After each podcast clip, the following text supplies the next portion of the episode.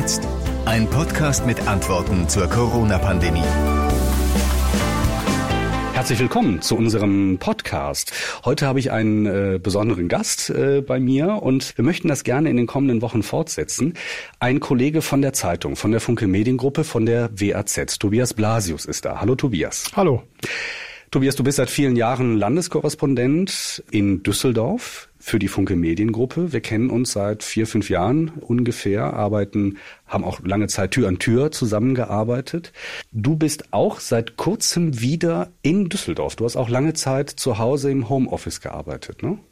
Genau, also wie viele andere auch, war ich ans Homeoffice gebunden, ähm, weil natürlich es am Anfang hieß, möglichst nicht ins Büro zu gehen, möglichst nicht äh, mit anderen Leuten in Kontakt zu kommen. Aber ich habe dann doch gemerkt, dass die journalistische Arbeit auf Distanz äh, unheimlich äh, schwer hinzubekommen ist. Deswegen versuche ich, wann immer es möglich ist, äh, in Düsseldorf vor Ort bei Landtag und Landesregierung zu sein, um besser auch recherchieren zu können. Ja, ich habe auch sehr gelitten darunter. Also zu Hause arbeiten, so schön das manchmal auch ist, äh, weil man sich dann das Mittagessen selbst zaubern kann und mit den Kindern und so.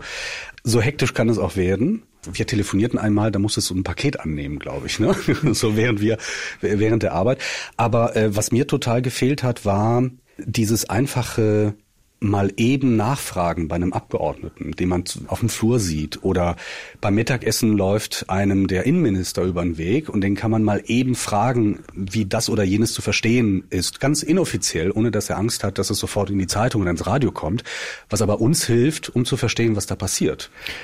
Genau, das ist ja, was viele Leute gar nicht so richtig wissen, ist, dass ähm, Journalismus ist ja nicht nur äh, der Besuch von irgendwelchen Pressekonferenzen oder das Einholen von irgendwelchen offiziellen Statements, sondern äh, man bewegt sich ja als politischer Korrespondent in ähm, der ganzen äh, landespolitischen Szene und äh, braucht die Gespräche auf dem Flur oder vor oder nach einer Veranstaltung, muss mal eben auch eine Einschätzung äh, einholen können, ähm, von der auch der äh, Gesprächspartner weiß, dass das nicht am nächsten Tag in der Zeitung steht. Und wenn man das nicht hat, dann äh, fehlt einem doch wirklich viel äh, Wissen, das man aber braucht, um Dinge einschätzen zu können. Von daher war das für mich auch ganz wichtig, hier wieder äh, zwischen Landtag und Landesregierung äh, täglich rumlaufen zu können. Mhm. Und was mir auch gefehlt hat, war der Austausch unter uns Kollegen. Mhm. Du bist ja, ich erzähle das deshalb, weil du bist Vorsitzender der Landespressekonferenz. Das ist ein Verein, den es seit vielen Jahren gibt in Düsseldorf, der äh, bei dem nur Journalisten Mitglieder sind, äh, die an der Landespolitik, an dem Thema Landespolitik arbeiten und der das Arbeiten von Journalisten vereinfachen soll. Ja, also die Landespressekonferenz ist halt ein Zusammenschluss der ähm, für die Arbeitsbedingungen der Journalisten äh, in Düsseldorf bei der Landespolitik sich einsetzt. Und ähm, natürlich sind alle Landeskorrespondenten der unterschiedlichsten Medien beinharte Konkurrenten untereinander. Also jeder will auch ähm, die äh, beste Geschichte äh, zuerst haben, das ist völlig klar.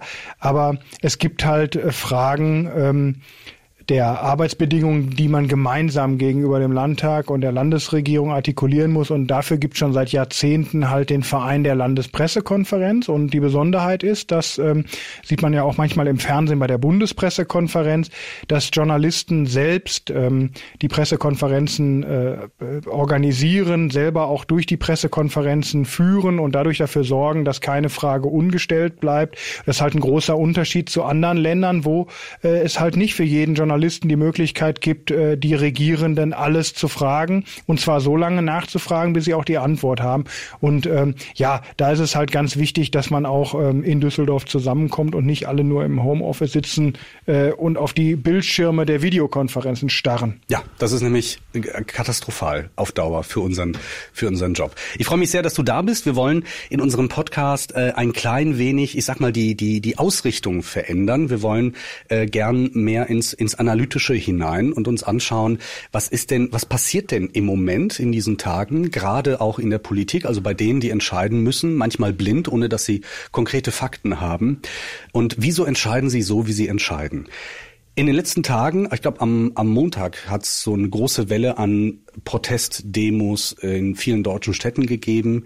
Einmal gegen die Corona-Schließungen, aber auch deshalb, weil viele es als ungerecht empfinden, dass in einigen Bereichen geöffnet wird und in anderen nicht. Und wir wollen uns heute genau anschauen, wie das Handeln der Landesregierung da in dieser Frage ist. Zu Beginn ein sozusagen ein, ein Kontrast, den ich aufgreifen möchte. Vor etwa sechs Wochen habe ich noch im Ohr, wie Armin Laschet sagt, es geht um Leben und Tod. Es muss nun der Letzte verstehen, wir befinden uns in einer schweren Krise für die Gesundheit, für den Wohlstand und für den Zusammenhalt in unserem Land. Wir werden das nur gemeinsam schaffen, dieses Virus zu bekämpfen, wenn jetzt alle mitmachen und helfen, Menschenleben zu retten. Es geht um Leben und Tod. So einfach ist das. Und auch so schlimm. Und deshalb heute noch einmal der dringliche Appell, bleiben Sie zu Hause und helfen Sie mit, das Virus einzudämmen. So, und wenige Wochen später, so schien es mir, das ist mein Eindruck, hatte der Ministerpräsident, hat keine Gelegenheit ausgelassen, um Öffnungen zu fordern, Lockerungen zu fordern, hat immer darauf hingewiesen, dass der Lockdown auch unter Umständen Menschenleben kosten kann, hat auf Arbeitslosigkeit, Depression, Ausweglosigkeit vieler Menschen hingewiesen und hat ganz stark dafür plädiert, wir müssen das Ganze wieder öffnen. Wir benötigen einen Fahrplan, der uns den Weg in eine verantwortungsvolle Normalität zeigt. Das ist, wenn man das so im Kontrast sieht, eine das ist ein ganz schöner Schritt. Ja, das klingt äh, widersprüchlich, ist es aber, glaube ich, äh, nicht. Man muss ja wissen, dass man bei der Pandemiebekämpfung gerade am Anfang, wenn die ersten Infektionen kommen, muss man drastische Maßnahmen treffen, äh, um die Ausbreitung des Virus einzudämmen. Das ist also die, die erste Phase. Ähm, und ich glaube, in dieser Phase hat Laschet den Satz von Leben und Tod gesagt und äh, wollte im Grunde auch die Leute in Nordrhein-Westfalen wachrütteln, um zu zeigen, da ist ein gefährliches Virus im Umlauf. Wir müssen uns ja noch erinnern, dass wir Karneval rum ja noch überhaupt keine gesellschaftliche Bereitschaft hatten, jetzt alles zuzumachen mhm. und äh, alle ins Homeoffice zu gehen und alle Geschäfte äh, dicht zu machen. Und ich glaube, in dieser Phase ging es dem Laschet äh, darum, die Leute aufzurütteln und für Verständnis zu werben, dass man jetzt erstmal alles dicht macht. Ähm, völlig klar war aber eigentlich, dass äh, eine freie Gesellschaft, eine westliche Industrienation wie Deutschland nicht monatelang einen Lockdown durchhalten kann. Und Laschet hat, glaube ich, sehr früh, vielleicht sogar als erster in der ähm, politischen Szene erkannt, dass man die Debatte des Ausstiegs auch führen muss. Und deshalb hat er ganz früh immer für die verantwortungsvolle Normalität äh, geworben. Mhm. Das ist ja sein Terminus, den hat er schon ganz oft jetzt genannt und ähm, hat sich an die Spitze der Lockerungsbewegung gesetzt. Also man kann beides schon zusammenbringen. Das ist nicht unbedingt ein Widerspruch, auch wenn es für viele Leute irgendwie merkwürdig erstmal sich angehört hat. Mhm. Also das ist auch eine, eine Entwicklung sozusagen. Also das, was ist dein Punkt sozusagen, dass du sagst, ganz am Anfang ging es darum, radikal auf die Bremse zu treten und dann nach ein paar Wochen zu schauen, okay, es wirkt, um dann möglichst schnell zu schauen, wie kriegen wir, wie sorgen wir dafür, dass der Motor, der jetzt in Stottern gekommen ist, nicht, dass wir den nicht ganz abwürgen. Ja, und am Anfang gab es natürlich auch eine Riesenunsicherheit. Wir haben alle abends die Bilder äh, im Fernsehen immer gesehen aus Bergamo, wo die äh, mhm. Sterbenden auf dem Klinikflur lagen. Das äh, Gesundheitssystem Gesundheitssystem in Italien völlig zusammengebrochen ist. Wir haben die schlimmen Bilder aus Frankreich ähm, äh, und Spanien gesehen. Und da war halt die große Sorge, ähm, dass so etwas auch im deutschen Gesundheitssystem passiert. Und die erste Maßgabe war deshalb, wir müssen Zeit gewinnen, um das Gesundheitssystem vorzubereiten auf eine möglicherweise hohe Zahl an Infizierten. Ähm, und praktisch so in der Woche vor Ostern setzten dann aber bei Laschet äh, und der Landesregierung die Überlegungen ein, wie finden wir denn überhaupt wieder einen Weg zurück? Und es wurde plötzlich auch mal ähm, aufgerechnet, was alles an Folgeschäden mhm. passiert durch diesen sogenannten Lockdown. Und ich glaube, da hat äh, Laschet ähm, bewusst diese Diskussion vorangeschoben, obwohl sie natürlich nicht ähm, ungefährlich für einen Politiker ist. Genau. Das ist auch etwas, was ich mich gefragt habe, wenn wir, das ist, da bin ich von überzeugt, äh, wie soll ich sagen, Medien gemacht, diese Rivalität Armin Laschet, Markus Söder, der eine der Forsche, der andere der Vorsichtige. Aber das klang beim Ministerpräsidenten in Bayern ganz anders. Auch Bayern hat ja relativ äh, zügig jetzt vieles gelockert. Aber mit einer etwas anderen Attitüde. Da hatte, da habe ich nicht den Eindruck, dass Söder äh, wochenlang vorher ja sozusagen gestrampelt hat dafür. Es ist natürlich, ja, es ist äh, wie immer im Leben, glaube ich, auch in der Politik natürlich eine Typfrage. Ähm, der, der Söder strahlt natürlich eine andere Autorität aus als, als Laschet. Also ähm, er hat äh, natürlich eine andere Strenge, er hat eine andere Art aufzutreten, zu sprechen. Also Laschet ist da ja dann doch irgendwie immer der so äh, der rheinische Typ, eher der moderierende Typ und nicht so einer, der ähm, jetzt äh, eine, eine Losung ausgibt und alle äh, sollen hinterherlaufen. Das ist sicherlich einmal die Typfrage. Dann, was du ansprachst, äh, ähm, Politik lebt auch immer davon, dass ähm, in der Darstellung es irgendwie personalisiert wird. Und wenn man sagt, der Laschet ist der Lockerer und der Söder ist der der der Schlänge, äh, der strenge Krisenmanager, dann lässt sich das halt auch einfach ähm, besser mhm. erzählen und verstehen. Also von daher ähm, ist das auch wahrscheinlich ein bisschen Teil des Problems. In der Substanz würde ich auch sagen, ist Bayern vielleicht ein bisschen zögerlicher Richtung Lockerungen gegangen, was aber nicht damit zusammenhängt, dass der, äh, dass der Söder jetzt strenger war als, als Laschet, sondern die haben einfach durch die Nähe zu Österreich, ähm, durch die ähm, vielen Skiurlaubsrückkehrer eine ganz andere Problem- und Infektionslage gehabt als äh, wir noch in Nordrhein-Westfalen. Und damit ist, glaube ich, auch zu erklären, dass Bayern da etwas behutsamer äh, vorgehen äh, musste. Wenn man das aber ein paar Monate weiterdreht und ähm, na, lass uns zwölf Monate nach vorne schauen. Wir blicken auf diese Zeit jetzt zurück, was alles geschehen ist, die verschiedenen Phasen, die eingetreten sind in der Bewältigung des Virus, aber auch der, der Krise, die, die danach eingetreten ist.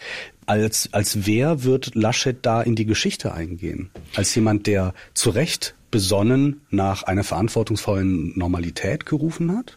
Also ich glaube, äh, dass der Laschet diesen Lockerungskurs nicht so sehr aus strategischem Kalkül gemacht hat, dass er sagt, ja, ähm, ich muss mal gucken, dass ich damit mehr Profil Richtung ähm, Wahl des CDU-Bundesvorsitzenden im Dezember gewinne oder ich muss mehr Distanz zur Kanzlerin ge gewinnen, die ja für einen sehr strikten äh, Corona-Eindämmungskurs steht. Ich glaube, dass der davon überzeugt ist, dass dieser Lockdown extreme Opfer im wirtschaftlichen und sozialen Sinne erfordert und dass er nicht glaubt, dass man diesen Preis über Monate zahlen kann und ähm, dass er im Augenblick wirklich nicht so sehr darüber nachdenkt, ähm, ob er, wie, wie er dafür politisch in Haftung genommen werden kann. Also wenn wir jetzt eine zweite Infektionswelle kriegen, ähm, mit äh, nochmal einem Lockdown, nochmal alle Geschäfte äh, schließen und möglicherweise ähm, mit, mit hohen Zahlen in den Krankenhäusern an Patienten, kann es natürlich sein, dass Laschet als Gesicht der Lockerung dafür vor allen Dingen haftbar gemacht wird, dass ihm das auch politisch schadet. Aber ich glaube, dass er im Augenblick keine Alternative dazu sieht und dass er deshalb diesen Kurs fährt, selbst wenn das jetzt mit einem politischen Risiko behaftet ist. Mhm. Aber ich glaube, also ich glaube, ähm, dass man eher am Ende sehen wird, dass er die richtigen Fragen zur richtigen Zeit äh, gestellt hat. Also ich kann mir nicht vorstellen, dass wir in einem halben Jahr sagen, ja, hätten wir noch mal monatelang alles zugelassen, weil der Laschet hat mal in einer internen Runde gesagt äh, mit der Bundeskanzlerin, wenn wir ähm, die Geschäfte noch acht Wochen äh, zulassen, dann werden die gar nicht mehr öffnen, weil dann gibt's die gar nicht mehr. Und, und ich glaube, dass da was Wahres dran ist. Und auch die hohe Zahl der Menschen, die jetzt nicht mehr zum Arzt gehen, die ihre Hüftoperation im Augenblick nicht äh, machen lassen können oder die äh, Vorsorgeuntersuchung mhm. nicht machen, die Kinder, die nicht in die Kitas können, das sind natürlich auch alles Dinge, die man in die Waagschale werfen äh, muss. Und dass der Laschet ähm, früh halt auch für eine Verhältnismäßigkeit der Mittel geworben hat und für eine Abwägung verschiedener äh, Dinge. Das, glaube ich, wird im Nachhinein nicht als falsch angesehen. Das ist natürlich aber auch schwer vermittelbar, was er da ähm, na, vermittelbar ist es vielleicht gar nicht so schwer, aber es ist, äh, es erfordert ein differenziertes Hingucken, dass er äh, sich von einem Gremium beraten lässt, das ja nicht nur aus Virologen oder Naturwissenschaftlern, Ärzten äh, besteht, sondern auch aus äh, Psychologen, Wirtschaftswissenschaftlern und so weiter.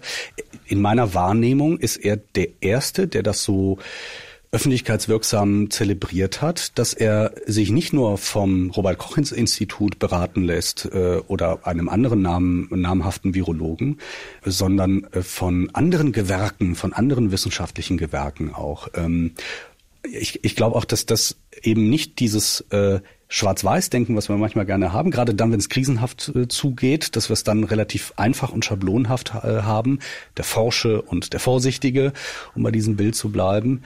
Das ist natürlich, da braucht er, um sozusagen verstanden zu werden mit dem, was er da vorhat, mit dem, was er da tut, einfach auch mehr Zeit und mehr Geduld. Ne? Also, äh, dass er versucht, sich äh, nicht nur von Virologen beraten zu lassen, sondern auch von Leuten, die was von Wirtschaft verstehen, von Recht, äh, die die soziale Frage im Blick ähm, haben, das halte ich schon ähm, für wichtig. Das ist auch typisch, ne? Es ist, ist typisch, typisch, für ihn, typisch, weil er genau, er eigentlich ein moderierender äh, Typ ist. Und im Augenblick haben wir ja eine polarisierte Debatte. Das merkt ja jeder auch in seinem in seinem äh, persönlichen Umfeld. Man hat die, die sagen, es ist alles viel zu riskant, dass im Augenblick schon wieder gelockert wird.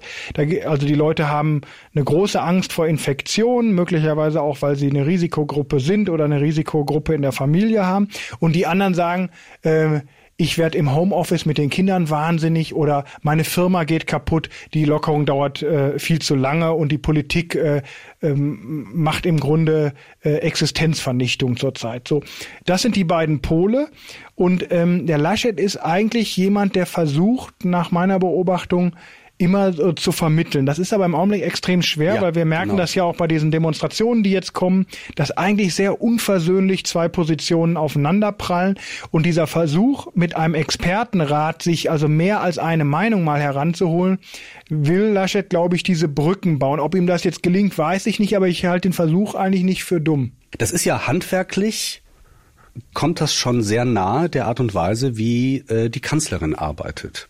Ja, wobei das würde ich, ähm, also ich würde, da, da habe ich einen differenzierten Blick. Also ich glaube, mhm. dass der, der, ähm, dass äh, Laschet in Nordrhein-Westfalen die richtigen Fragen ähm, zur richtigen Zeit gestellt hat, auch die richtige Debatte angestoßen hat, nämlich wie kommen wir äh, zu einem Exit, wie kommen wir in eine Normalität.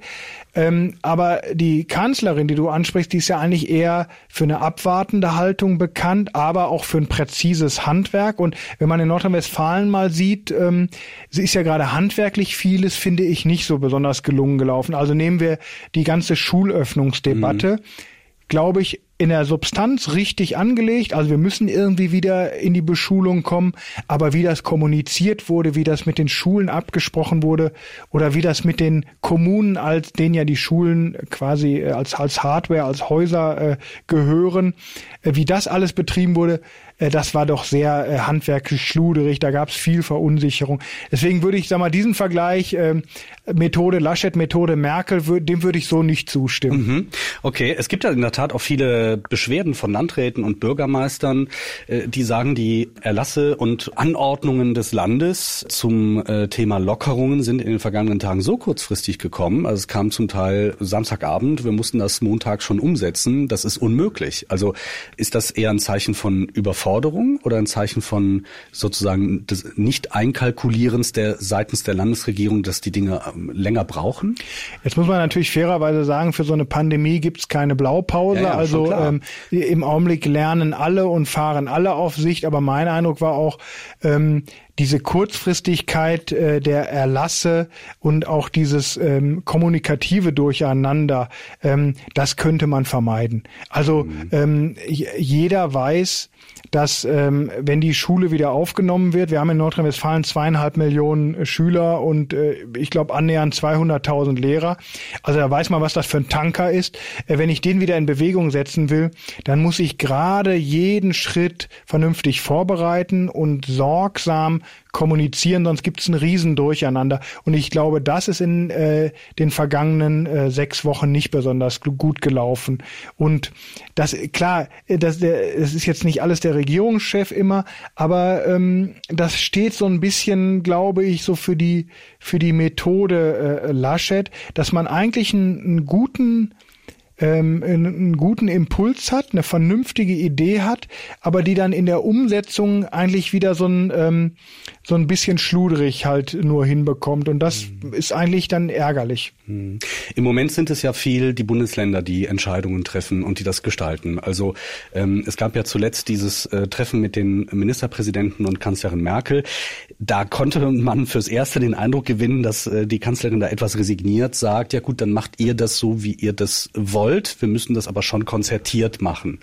Äh, muss man, also aus meiner Perspektive ist es so, es, es war ja nie anders. also der Eindruck, dass sozusagen vom Bund auf die Länder hinab regiert wird, äh, der war falsch der, der äh, ja mal vielleicht entstanden ist, sondern es waren ja immer die Bundesländer, die da auch die Hoheit hatten im Umgang damit. Das heißt, auf die Ministerpräsidenten und auf unseren Ministerpräsidenten hier, Armin Laschet, lastet sehr viel äh, Druck, sehr viel Verantwortung. Ich habe ihn in dem Interview vor drei Tagen gefragt, ob er denn auch mal einen Tag frei hatte in den letzten zwei Monaten. Hat er das ja geantwortet? Nein. Es war jeden Tag irgendeine entweder Videoschalte, selbst am Wochenende, Kabinettssitzungen, nicht real als Sitzung, sondern auch telefonisch geschaltet, äh, so dass jeden Tag Corona uns seit ja, Karnevalsdienstag in Bann hält. Jetzt bin ich noch weit davon entfernt, mir Sorgen zu machen, aber äh, das kann, das ist nicht gesund. Ja? Also ich frage mich, wie lange auch auch der Gesundheitsminister zum Beispiel, der ja nun Schlag auf Schlag äh, Entscheidungen zu fällen hat, der natürlich haben die einen Apparat dahinter. Natürlich sind das viele Leute, ist ja nicht nur einer, aber äh, jemand, der quasi äh, durcharbeitet und permanent 15 Tage, 15 äh, Stundentage hat äh, und kaum schläft, geht das gut lange? Frage ich mich. Ja, also klar, das ist immer. Ähm da macht man sich ja oft kein Bild von, ähm, wie, wie wahnsinnig viel ähm, also solche Leute in solchen Ämtern äh, arbeiten, immer auf Sendung, sind immer unter Druck, äh, sind immer irgendwas entscheiden müssen. Das ist, äh, glaube ich, völlig klar. Ich meine nur, dass man da jetzt auch kein Mitleid haben muss, weil das ist, wird niemand gezwungen, in höchste Staatsämter zu kommen und ähm, ob man jetzt äh, in der Corona-Krise fehleranfälliger ist in seinen Entscheidungen als zu normalen Zeiten, wage ich zu bezweifeln, weil ein Politiker auch in normalen Zeiten äh, permanent äh, unter Strom ist in dieser Liga. Also da, da ähm, würde ich mir ähm, äh, jetzt keine Gedanken machen. Was wohl ähm, wirklich im Augenblick anders ist, ist, äh, man entscheidet jetzt im Augenblick als Regierender nicht mehr über äh, eine Frage, die die einen gut und die anderen schlecht finden, sondern man entscheidet möglicherweise darüber, ähm, was für Leute äh, lebensgefährlich ist oder nicht lebensgefährlich ist. Ich glaube, das ist ein psychologischer Druck, von dem sich halt keiner freimachen kann und es spielt sich halt alles unter Menschen ab. Ich meine, äh, der Armin Laschet, ähm, ich, ich beobachte den seit äh, 15 Jahren, habe den schon im Europaparlament als Europaabgeordneten ähm, äh, kennengelernt. Ähm, das ist ja auch kein äh, Typ, der das maschinenhaft so abstreifen kann, sondern ist ja eher so ein, so ein rheinischer Bauchmensch und ähm, wie der sowas persönlich völlig verpackt, das, das weiß ich natürlich auch nicht. Das ähm, weiß vermutlich nur sein, sein engstes Umfeld. Tobias Blasius, danke für deinen Besuch. Ja, vielen Dank, hat Spaß gemacht. Dankeschön.